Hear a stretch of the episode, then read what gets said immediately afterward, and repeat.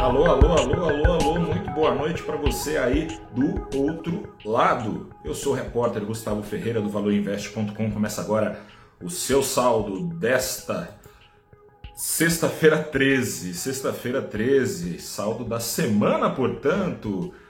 Venho te avisar que essa semana da bolsa vai terminando com realização de lucros, uma realização alimentada pela mesma cena macroeconômica que permitiu à bolsa ao longo da semana a sua primeira semana de ganhos de 2023, com uma queda hoje do Ibovespa de 0,84%. O principal índice da bolsa encerra a semana com ganho de 1,8%.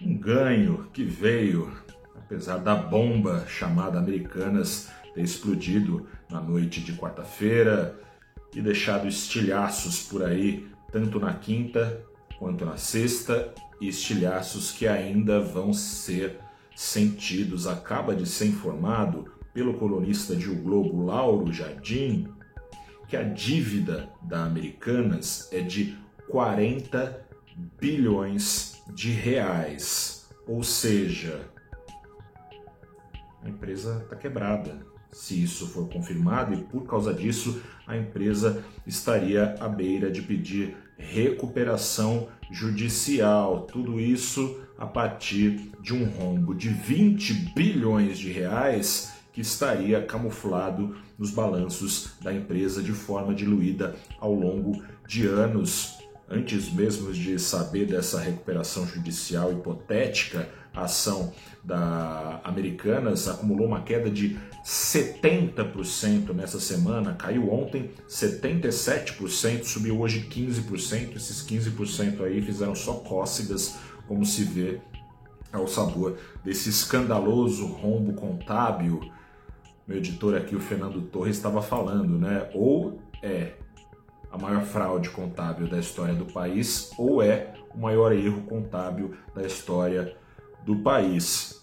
Desdobramentos serão sentidos nessa segunda-feira e, claro, você vai acompanhar no valorinvest.com. Em paralelo a tudo isso, dólar no Brasil ficou 2,5% mais barato na semana, vendido agora a R$ 5,11 e muito em função, contou o Brasil também, mas muito em função dos Estados Unidos. O ciclo de alta de juros por lá parece que está perto do fim. E isso veio trazendo apetite ao risco ao longo da semana no mundo todo e no Brasil não foi diferente. Mas, depois dos juros americanos subirem dos atuais 4,5% ao ano aos arredores de 5,5%, devem ficar parados por bom tempo nesse lugar. Sem isso, nada de inflação americana hoje na casa dos 6,5%, cair para a meta de 2% apenas. O efeito colateral disso será o quê? Recessão. É o que tudo indica. Assim sendo, explica-se a perda de apetite ao risco de investidores estrangeiros hoje, que aqui no Brasil encontraram mais razões para cautela.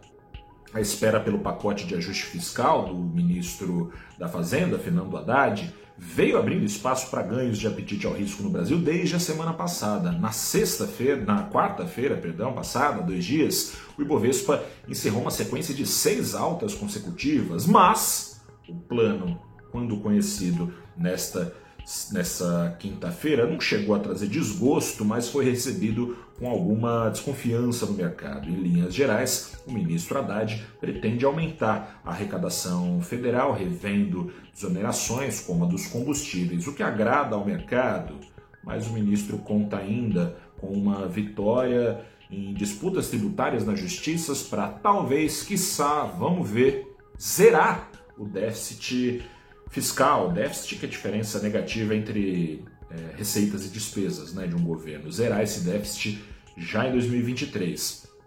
O problema é que esse ovo aí pode não estar tá dentro da galinha, né? não dá para contar com isso. Seja como for, uma perspectiva de meio, entre meio e 1% do PIB de déficit, equivalente né, ao PIB, a meio 1% do PIB, é bem menos pior do que os mais ou menos 2% que estavam projetados, economistas respeitados pelo mercado, com passagens pela gestão pública, por governos, casos de Mansueto Almeida, do BTG Pactual e Joaquim Levi, do Banco Safra, tiveram reunião ele ou eles e outros banqueiros, é, funcionários né, de bancos, tiveram junto com o ministro Haddad. Os dois saíram elogiando os planos do ministro.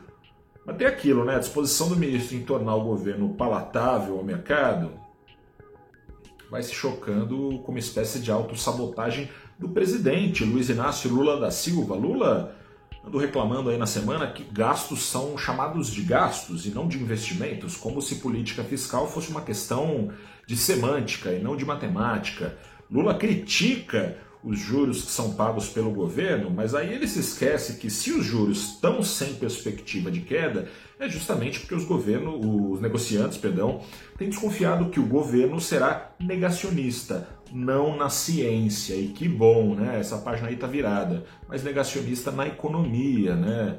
Enfim, Haddad vai se esforçando em conferir um verniz fiscalmente responsável para o governo, mas o problema é que o Haddad só não faz verão, e o Haddad é ministro, não é presidente, o presidente é Lula, que tem feito esse tipo de sinalizações. Quer saber mais sobre isso? Então eu te convido a conversar comigo, com a Marcela Rocha, que é economista-chefe da Principal Claritas, e também com o professor do IBMEC Rio de Janeiro, Alexandre Espírito Santo, economista da Orama.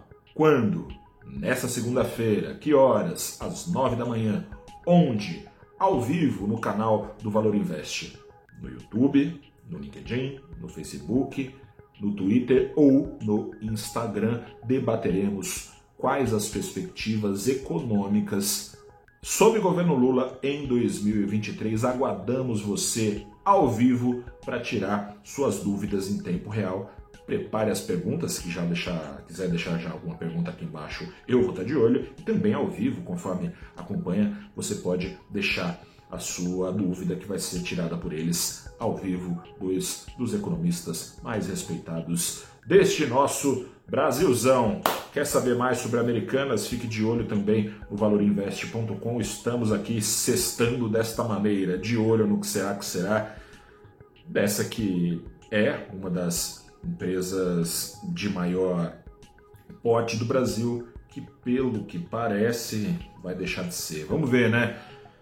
Grande abraço para você, que a próxima semana seja uma semana mais calma. Essa semana teve até a tentativa de golpe, né? Meu Deus do céu, tomara que não, não tenha mais isso, né? Enfim, um grande abraço para você. Boa noite, até a próxima, tchau.